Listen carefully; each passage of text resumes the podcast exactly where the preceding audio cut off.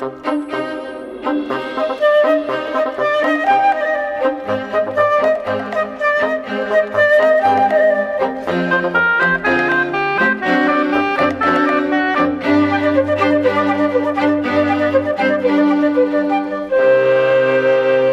se está a criar um novo medicamento, experimentam-se milhares de substâncias na esperança que uma delas funcione no tratamento de determinada doença.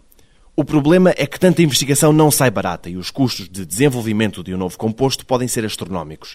Mas num mundo perfeito as coisas não seriam assim.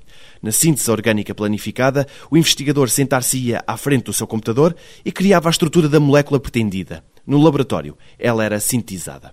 Bernardo Herold, professor de Química no Instituto Superior Técnico, diz que os primeiros passos nesta direção já estão a ser tomados.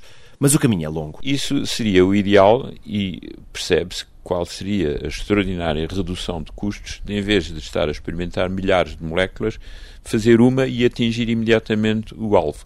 Ora, isso é uma situação que se iniciou há cerca de 20 ou 30 anos, mas que se está de tal maneira ainda longe que continua a ser um grande desafio para o desenvolvimento de métodos de estudo, de modelação em computador destas situações, destes mecanismos de interação, mas na realidade continua na indústria farmacêutica a ter que sintetizar milhares de compostos e experimentar esses compostos para ver quais deles é que têm uma determinada ação farmacêutica e depois todos os passos seguintes até à experimentação clínica. Hoje há métodos de pesquisa sintética em que, para poupar tempo, em vez de se fazer em cada reação um composto, se combinam, por exemplo, três reagentes de uma espécie com três reagentes de outra espécie e em vez de se fazer um composto novo, fazem-se três vezes três, nove compostos novos.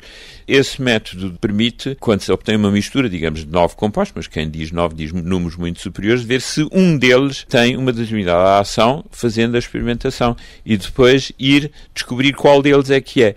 Uh, isso por exemplo, é uma maneira de reduzir muito o número de experiências. Mesmo assim, o ideal seria o tal, no computador, o investigador sentado à mesa, usando a sua cabeça e o computador pudesse planear, portanto, a estrutura e a síntese do composto que ele quer fazer para obter um determinado efeito farmacológico. Não se sabe onde é que são os limites, mas o que se pode dizer é que ainda se está muito, muito longe do limite. Há um campo enorme para explorar.